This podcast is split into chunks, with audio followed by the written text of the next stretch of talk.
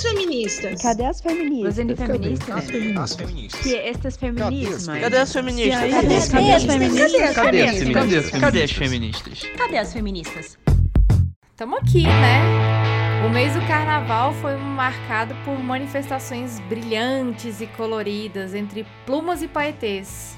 E uma grande conquista no judiciário que deve afetar cerca de 4 mil mulheres em todo o país. Mas nem tudo é festa.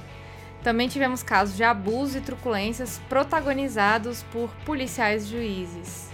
Falando de Brasília, eu sou a Aline Hack, a operadora do direito que adora problematizar. Eu sou a Luísa Arruda, bibliotecária e aspirante a psicóloga direto de São Paulo. Vamos para a pauta, Luísa? Vamos que vamos. Tem uma notícia bacana aqui, hein, para começar. Mulheres na chefia. Além de nós, né, amor?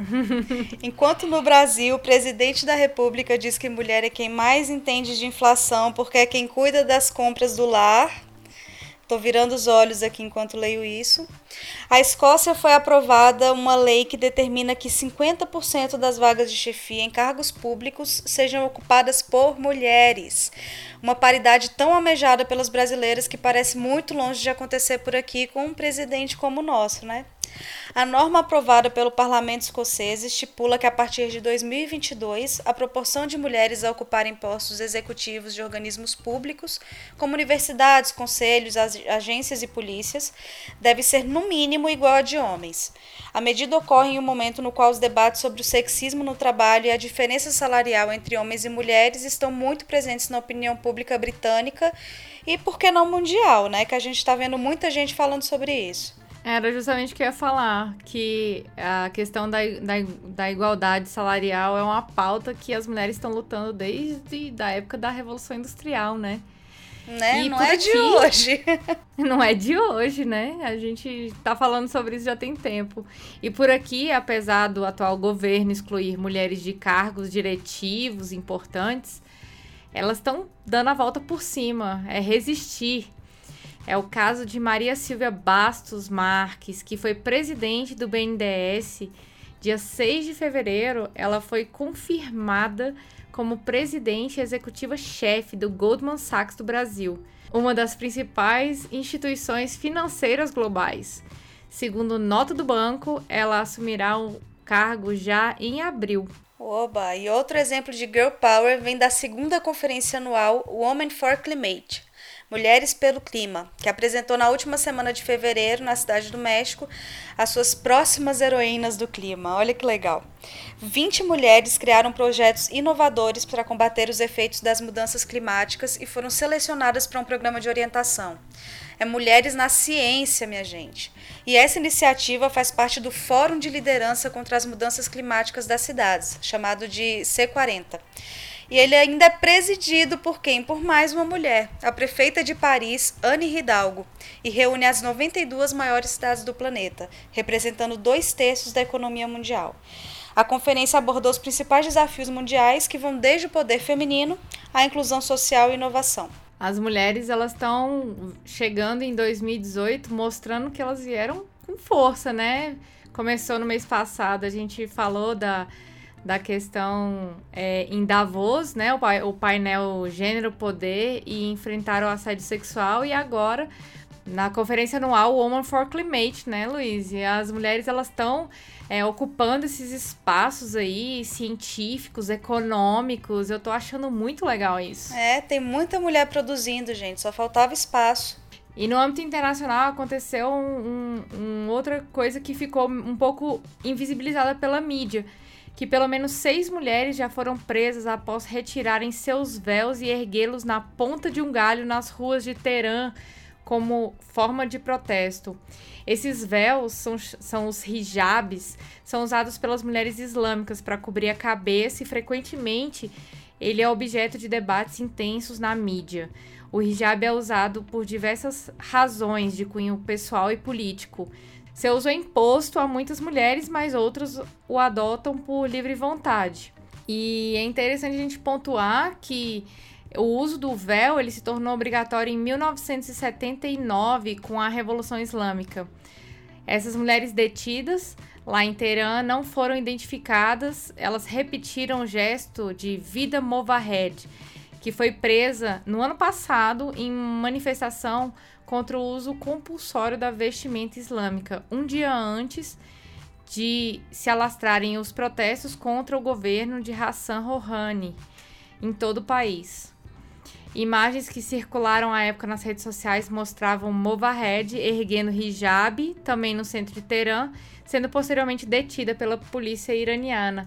Essa questão do hijab é muito controvertida, né, Luiz? Porque é, é uma vestimenta que idealmente deveria ser uma questão de escolha e expressão pessoal e acabou sendo politizada as feministas muçulmanas elas argumentam que é uma questão que diz respeito somente às mulheres, às quais foram impostas regras definidas por homens. E aí existe uma discussão que está sendo travada aí, é, até que ponto uma vestimenta pode ser é, imposta por uma religião. É, a gente não professa a religião islã, mas eu acho muito importante a gente colocar aqui essa essa questão, pelo menos para pontuar a notícia e quem sabe aí futuramente a gente ter a oportunidade de, conhe de conhecer e conversar com uma mulher que professa a religião islã, que use hijab ou que não use, e para ela poder dizer para a gente um pouquinho sobre tudo isso, né, Luiz? Eu acho válido que a gente traga as duas para entender melhor do que se trata, porque tem um simbolismo muito forte é, além da, da, da, religião, né? Tem uma, uma questão política muito grande envolvida aí. É, e a gente entender até onde vai essa escolha das mulheres que ainda usam o hijab, porque uma, um, um acessório, não vou nem, não sei nem se cabe dizer como acessório, né? É, que foi obrigado a usar por tantos anos, de que forma isso acaba sendo uma escolha pessoal mesmo, né? Mas a gente tem muito o que aprender ainda sobre essa cultura. Eu acho que vale demais uma mesa, uma pauta, um episódio para trazer novos olhares, né? Claro. É, e vamos falar um pouco agora de educação e racismo. Uma ex-aluna de escola pública tirou nota mil na redação do Enem. É mole? Passou em medicina na UFRJ e mandou um filha de pobre também pode ser médica. Lacrou, viu? Beatriz Servilha estuda Libras há dois anos e conta que chorou ao ver o tema da redação e que era sobre surdos. De origem humilde, a Beatriz é filha de uma telefonista e de um pedreiro e agora vai realizar o sonho de cursar medicina após sua terceira tentativa. É muita dedicação e esforço dela e da sua família. A Calora também deixou um recado para quem é contra as cotas raciais. Aspas. Isso não é sistema de benefício a ninguém. É a forma de o governo corrigir um erro que é deixar o negro de lado, negligenciar a educação do pobre. Por anos não tive matemática nem biologia na escola. Fecha aspas. Então é isso aí. O preto, o pobre, o favelado, ele vai alcançar esses cursos elitizados das faculdades federais, porque esse espaço é deles também. É, e, e ainda dentro dessa, desse, desse recorte de cursos elitizados, é, outro caso que vem ao encontro, como necessidade de incentivar as classes menos privilegiadas, veio de São Paulo, mais especificamente de uma aluna de direito, bolsista da PUC. Aí já vem mais elitizado ainda, porque a Beatriz passou na Universidade Federal, né? É, a PUC é uma universidade caríssima. Pela notícia que eu li, a, a mensalidade custa R$ 3.300. E aí a Michelle Maria Batista Alves, com seu discurso sobre resistência contra o preconceito na formatura de direito, disse, abre aspas, resistimos às piadas sobre pobres, às críticas sobre esmolas que o governo nos dá, a falta de inglês fluente, de roupa social e linguajar rebuscado. Resistimos aos desabafos dos colegas sobre suas empregadas domésticas e seus porteiros. Mal sabiam eles que esses profissionais eram, na verdade, nossos pais. Fecha aspas. Essa fala dela foi aplaudida de pé, viralizou em áudio e vídeo nas redes sociais. É, a graduanda, ela tem 23 anos, muito jovem ela, é natural de Macaúbas, uma cidade de 50 mil habitantes no centro-sul baiano, está entre os milhares e as milhares de estudantes de classe popular que chegaram à faculdade a partir da criação do Programa de Universidade para Todos, o ProUni, em 2004. É um exemplo das dificuldades dessa trajetória. Nossa, Luiz, quando eu ouvi a, a, a fala da Michelle, eu fiquei muito emocionada, porque eu realmente imagino que é, dentro de uma universidade tão elitizada é, como a PUC e outras universidades particulares, deve ser muito duro ouvir tudo isso no decorrer de cinco anos, né? Não, não tem dúvida. E assim, é muito emocionante também, porque essa conquista não é só dela. É, a família, ela sente essa mesma vitória.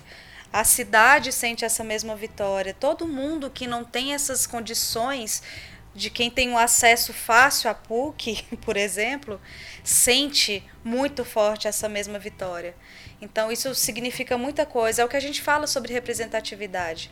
Quando nós vemos pessoas que saem dessas condições e conquistam esses lugares, é, re, re, renova-se a força né, em todos para poder continuar lutando e, e, acreditar mesmo que tem, tem toda a possibilidade também de conseguir fazer isso acontecer.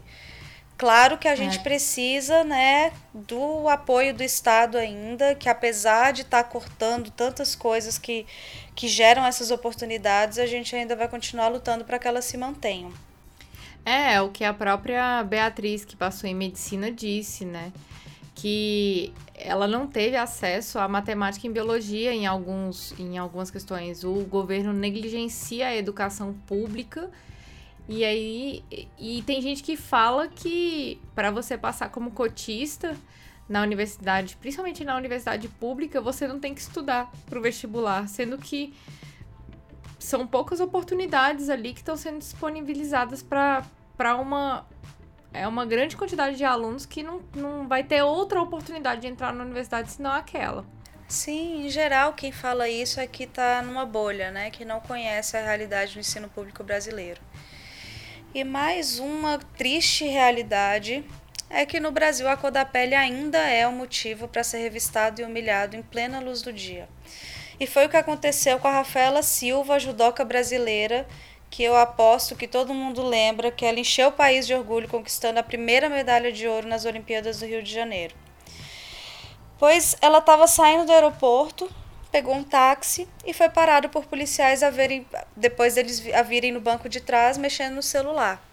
Ela foi obrigada a sair do carro com uma arma apontada para si. Isso é muito absurdo. Após explicar quem era e o taxista confirmar que a buscou no aeroporto, ela foi liberada, mas não se ouvia a pérola do racismo, que eles achavam que ela estava vindo da favela. É, podia ter passado nessa, né? Passado é, sem essa, né? É, perdeu a oportunidade de ficar calada esse policial, de verdade. Ela podia ter passado em paz, não é? Agora, é, a cor da pele já dizer tanto para uma sociedade tão racista que discrimina tanto. Não importa de onde você veio, para onde você está indo, o fato de ser negro já te coloca num lugar de, de humilhação. E isso, isso é triste demais. É, eu sei que é estrutural a gente perceber que essas coisas ainda acontecem num país como o nosso, né? É aquele velho perguntar que ano é hoje para essas coisas ainda estarem acontecendo. Mas acontecem é. muito. E olha que a gente não está nem falando ainda da ocupação do Rio de Janeiro pelas Forças Armadas porque daí vem coisa muito pior. Mas, Luiz, uma coisa aconteceu nesse mês: a Justiça do Brasil foi um furacão no mês de fevereiro, né? Dois casos que causaram bastante espanto esse mês. O primeiro foi a Laurita Vaz.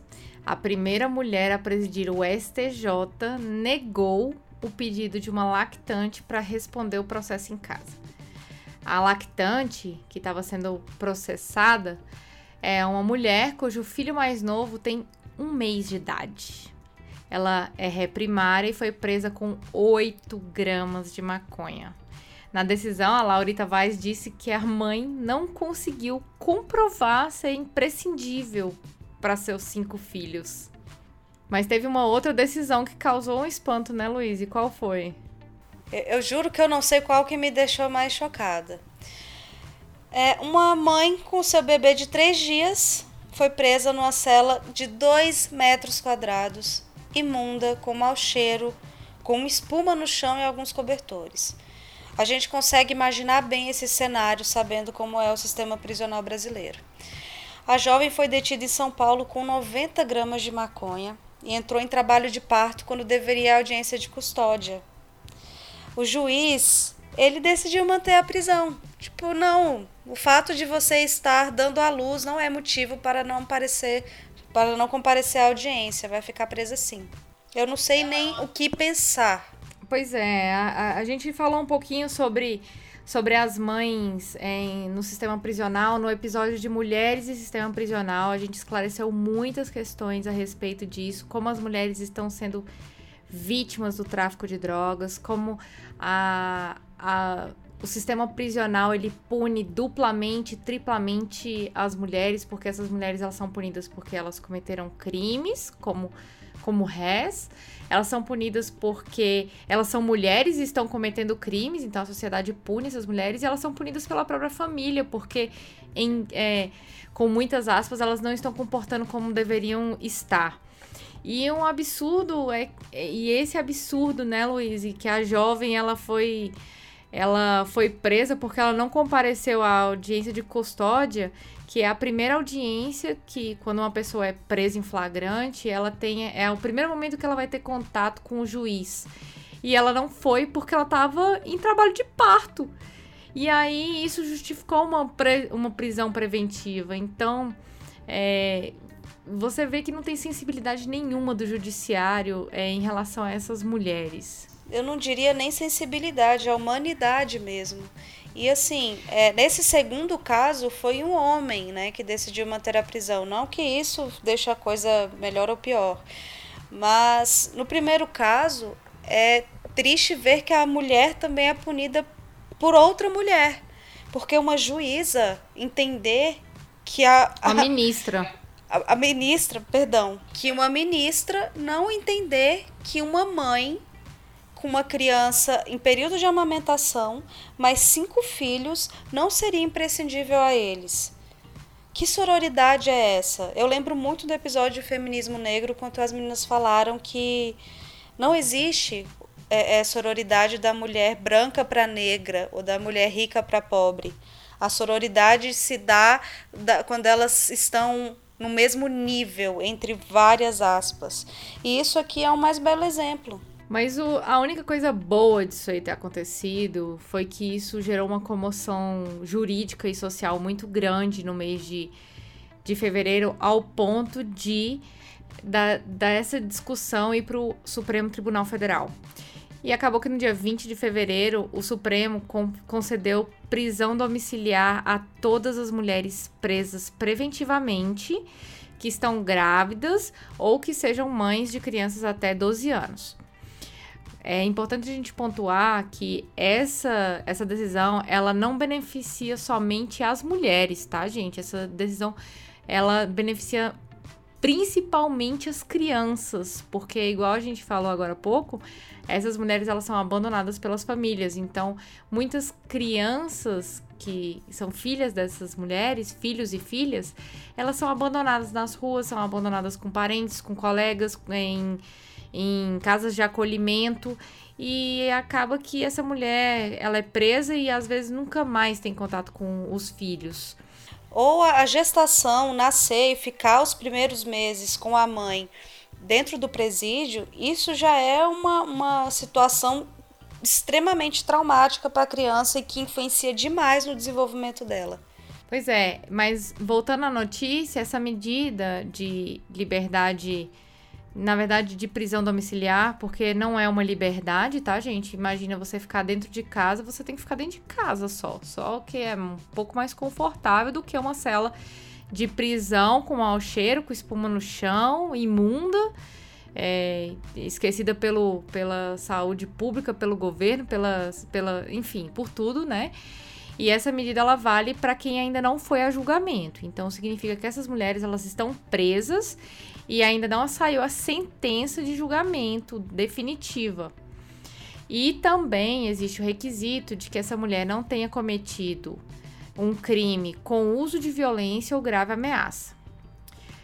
Para vocês terem uma ideia, quantas mulheres são presas diariamente por conta desses pequenos crimes, porque é crime sem uso de violência e sem grave ameaça, é, são considerados é, pequenos crimes, crimes nanicos.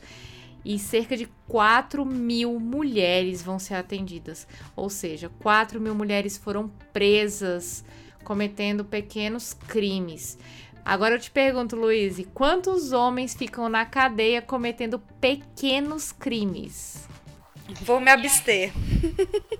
E aí fica o recado para quem acha que mãe não é imprescindível para os filhos, né, Laurita Vaz? Poxa Hashtag vida. reflita. Agora vamos falar um pouquinho de carnaval. Cadê, cadê nosso clima carnavalesco, editor? Cadê? Joga aí. Não sou escravo de nenhum senhor, meu paraíso é meu bastião,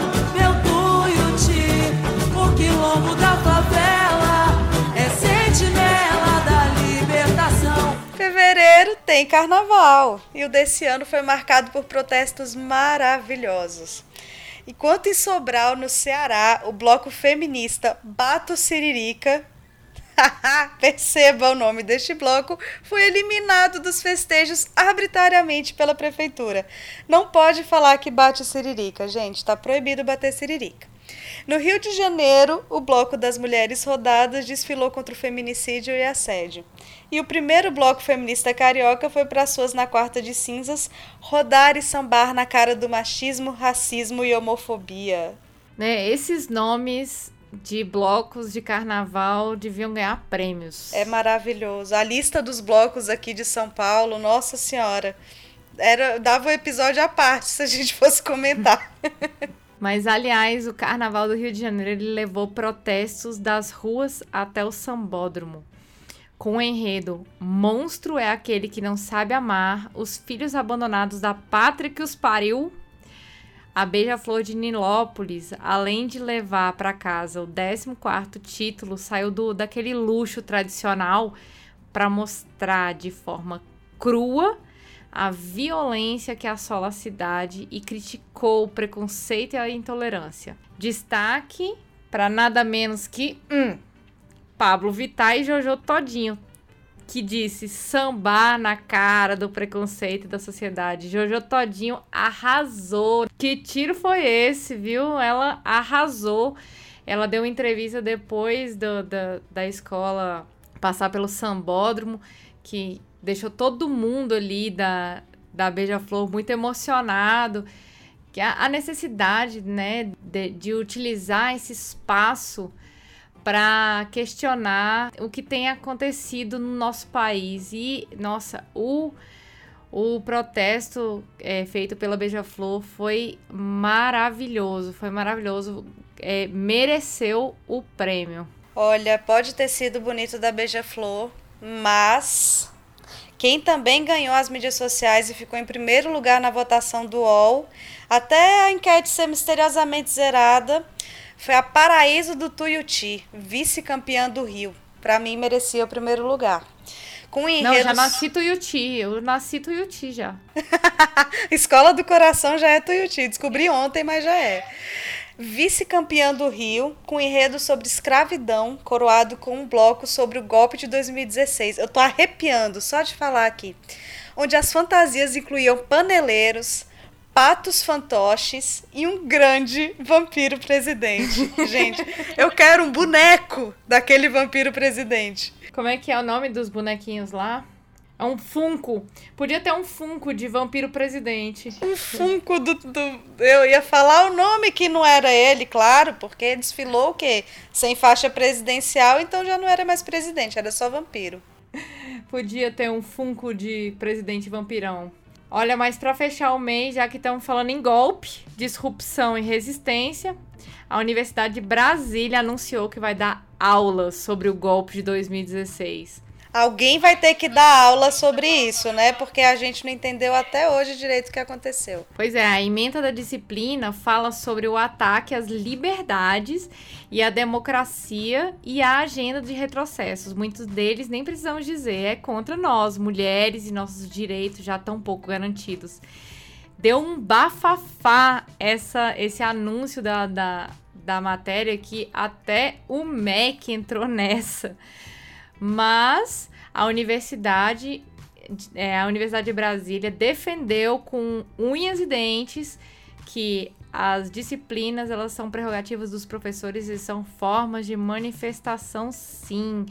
É, os, os professores são livres para das matérias é, que eles quiserem como disciplinas optativas, que é a, o caso. É uma disciplina extracurricular, então ela não faz parte do, do das disciplinas que são é, delimitadas pelo MEC aí dentro do, do, do currículo de cada curso. Então o professor ele pode sim utilizar esse espaço de, de de conhecimento para desenvolver debates a respeito de política, de religião, de gênero, por que não? Por que não? Eu fiz multiculturalismo e budismo na contemporaneidade na UNB e não vai poder dar aula do golpe? Tá errado isso aí. tá errado.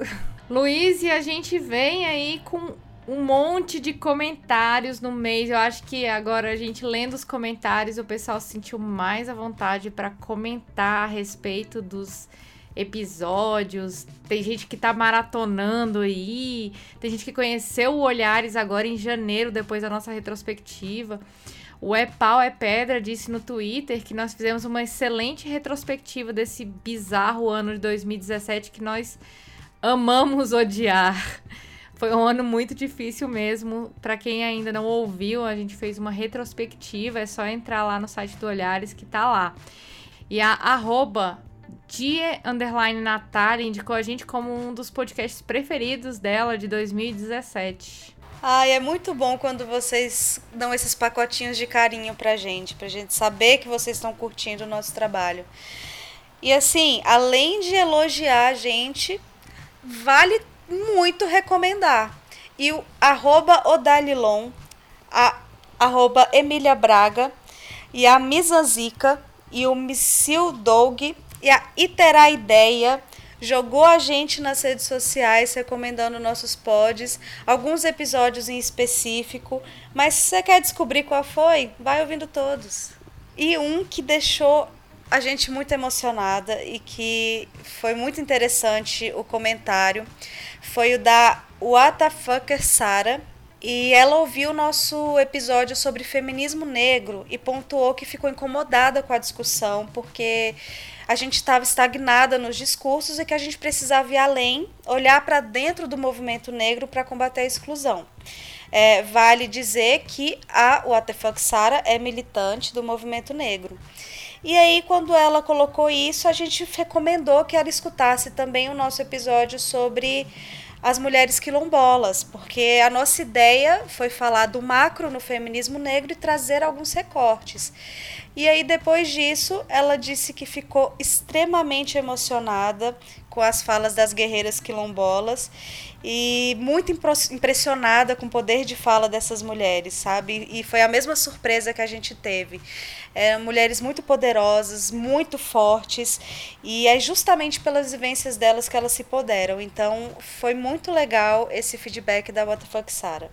É, a gente tá aqui no Olhares não é para esgotar as pautas ou falar de forma rasa. Mas antes da gente apresentar os temas, a gente precisa. É, mas antes de fazer o recorte, a gente precisa apresentar o tema. E foi assim que a gente fez. Então, se você chegou no Olhares agora e voltar lá no nosso feed, no início, você vai ver que a gente falou sobre feminismo, sobre gênero, sobre identidade, é, sobre o dia 8 de março. E de forma ampla para que a gente pudesse contextualizar você, ouvinte. Então, a partir de agora, a gente vai começar a recortar, porque começamos a falar um pouquinho sobre os movimentos sociais, sobre os direitos humanos e, e só vem coisa boa por aí. É, se vocês tiverem sugestões ou ideias de recortes que sejam interessantes a gente trazer, fala com a gente também. A gente está de olho em todos os canais e vai ser um prazer produzir esse conteúdo para a gente aprender mais e poder compartilhar com vocês. Luiz, mês que vem é aniversário do Olhares. Nós estamos fazendo aniversário com as Matildas e tantos podcasts legais, inclusive de mulheres podcasters. Nós tivemos participação especial no episódio das Matildas, a gente vai deixar o link aí para você. E em comemoração ao aniversário do Olhares, nós estamos sorteando lá no Instagram o livro da Gina Vieira, que participou do nosso episódio desse mês de fevereiro sobre movimentos sociais e educação e feminismo. Inclusive, foi um episódio que muita gente trouxe um feedback maravilhoso pra gente. Tem gente que tá apaixonado pela Gina. Todos É, nós. Como não se apaixonar por aquela mulher, né? Como não se apaixonar também por Rayane, que também trouxe uma fala importantíssima da- das mulheres, das, das meninas que hoje são mulheres, que estão aí lutando para ingressar na faculdade, no mercado de trabalho. Então, assim, se você ainda não ouviu o episódio sobre educação em movimento e feminismo, corre lá para ouvir, que tá sensacional. E também entra lá no nosso Instagram, que essa é, que esse sorteio é até o dia 8, quando, quando nós, no aniversário do Olhares, vamos sortear esse livro e ainda vamos fazer uma surpresa. Então fiquem ligadinhos. Fiquem muito ligados. Ai, parece que foi ontem que o Olhares começou. E já não tá cabendo no nosso colo mais. É, é igual o, o meme lá, né, do cachorrinho, que o filhotinho, quando vê, é um husky siberiano do tamanho da gente. Terei que mostrar este meme do dog para os nossos ouvintes. Como a Aline falou, as Matildas também participaram do nosso episódio e também estão fazendo aniversário e elas também estão na hashtag Mulheres Podcasters. Para quem ainda não conhece, Mulheres Podcasters é uma hashtag criada pela iniciativa do podcast Programa Ponto G, para divulgar o trabalho de mulheres na mídia podcast e mostrar para todo ouvinte que sempre existiu mulher na comunidade de podcast Brasil. E o Olhares Podcast apoia demais essa iniciativa. Então, ouvinte, siga a hashtag Mulheres Podcasters e encontre casts incríveis e variados apresentados e produzidos por elas. Nesse episódio, nós convidamos a Ana Rosa, host do Apenam, para falar um pouco mais sobre o seu podcast e nos dizer: Ana, onde estava o Apenam no mês de fevereiro quando perguntaram: cadê as feministas? Opa, galera do Olhares! O Apenan tá pelo mundo em fevereiro estivemos debatendo sobre a questão dos migrantes, refugiados e direitos humanos por uma perspectiva europeia, como a alemã portuguesa que trabalhava com ONGs atendendo os refugiados aqui no país de onde estou falando, a Alemanha. E já no final do mês, conversamos também sobre as questões sociais na Amazônia, com o professor da Universidade Federal do Sul e Sudeste do Pará, especializado em educação do campo, que deu uma aula sobre a história e a atual realidade dessa região tão rica. Bem, mas eu vim aqui, na verdade, trazer notícias de outras mulheres que também estiveram aqui no velho continente esse mês. A COPFAM, Cooperativa dos Agricultores Familiares de Poço Fundo, uma cooperativa de mulheres do sul de Minas, esteve aqui entre 14 e 17 de fevereiro em Nuremberg, participando da Biofar, a maior feira de orgânicos do mundo. Elas trouxeram um café que surgiu depois da criação do grupo das mulheres organizadas buscando independência, MOBI, M-O-B-I. A ideia veio pela busca de um produto com a cara delas, com a marca da luta diária das mulheres do campo. Embora em seu cheiro e gosto predomine a doçura dos grãos selecionados, que o torna diferente e especial. Plantado e colhido no sul de Minas, o café familiar da terra, orgânico e feminino, deu a voz a um grupo de mulheres nessa luta para obter independência. Os cafés são escolhidos e selecionados por especialistas que os provam antes de serem beneficiados, e até a quantidade de luz e calor a que estão expostos é monitorada. Quanto mais sol, mais doce ficam. Dessa forma, o processo de secagem, apesar de natural, também é especial. O café também possui um valor agregado a cada saca, que é revertido para ações da, do Mobi, como capacitações e compra de produtos para a produção de artesanatos. Esse café, produzido exclusivamente por mulheres teve destaque no estande da SEAD, Secretaria Especial de Agricultura Familiar e do Desenvolvimento Agrário, que trouxe um total de nove empreendimentos brasileiros para a feira. E assim, as mulheres na agricultura familiar orgânica lutam não só pela sua independência, mas também por uma produção de alimentos mais saborosa e sustentável. É importante refletirmos sobre os efeitos da produção dos alimentos que chegam na nossa mesa e como isso afeta todo o meio onde vivemos. Alimentos orgânicos são indispensáveis para uma produção alimentícia que permita um planeta saudável e vivo. Ver mulheres na liderança dessa caminhada é maravilhoso. E bem, se você quiser escutar mais da gente, procura lá. Tem várias entrevistas bem interessantes da Penan, que você pode encontrar com APENA com tio. E nas redes sociais, como Twitter e Facebook, você encontra a gente como Apenan Pod. A-P-E-N-A-N-P-O-D. E a gente vai se falando. Um abraço. Muito obrigada pelo convite, meninas. Obrigada, Ana. E agora, no mês de março, tem um podcast delas e a Domênica também veio aqui trazer um recadinho para vocês. Oi, tudo bem? Se você está me ouvindo, você deve gostar de podcasts, né? E se você ouve bastante podcasts, deixa eu te perguntar. Quantas mulheres apresentadoras você conhece? Quantas integrantes de equipes fixas? E você que é podcaster e já quis convidar uma mulher para gravar? Me conta. Foi fácil arrumar uma convidada? Foram essas as perguntas que nos fizeram criar ano passado a campanha O Podcast é Delas. Percebemos que a participação de mulheres na mídia ainda é muito pequena e cabe a nós, ouvintes e podcasters, a mudar isso. Por isso convidamos alguns podcasts para lançar em março de 2017 episódios com a participação delas, independente do tema ou do formato do podcast. A ideia se espalhou e no final tínhamos mais de 50 programas participando da campanha. Esse ano vai acontecer a segunda edição, e esse é o nosso convite para você. A ideia continua a mesma, aumentar a participação de mulheres na podosfera. E como é que você pode fazer isso? Convide mulheres para participar de seus programas que serão publicados durante o mês de março desse ano. Não importa o tema ou o formato, com certeza existe uma ou mais mulheres que têm muito a dizer sobre isso. Gostou da ideia? Para apoiar a campanha e participar, se inscreva no link que você encontra no nosso site, o podcastadelas.com.br ou nos encontre em nossas mídias sociais. Venha conosco fazer da Podosfera um lugar melhor, porque você sabe, em março, o podcast é delas. Caso você tenha interesse em conhecer mais mulheres podcasters, acesse a hashtag Mulheres Podcasters e caso queira nos ajudar a promover a igualdade de gênero dentro da podosfera, compartilhe este programa com a hashtag Mulheres Podcasters e ajude a divulgar o trabalho feito por mulheres na mídia podcast. E aí, ouvinte, gostou do programa? A proposta do Cadê as Feministas é selecionar e comentar sobre o ponto de vista feminista as notícias no âmbito nacional e mundial mas infelizmente é inviável debater todas as notícias a respeito da nossa temática.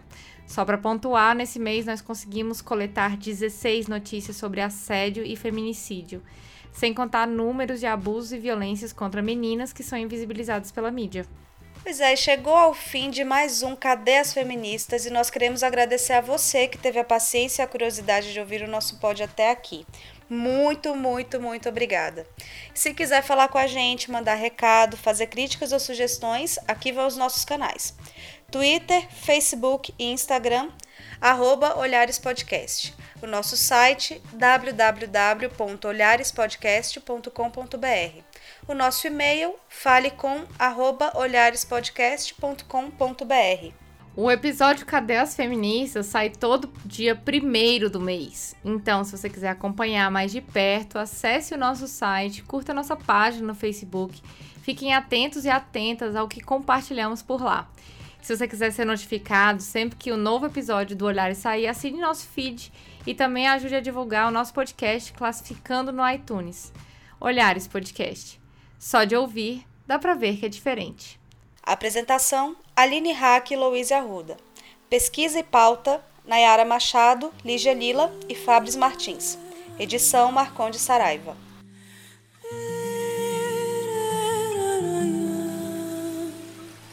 Meu Deus, meu Deus, se eu chorar, não leve a mão. Pela luz do candeeiro impede o cativeiro social, meu Deus. Meu Deus, meu Deus, se eu chorar não leve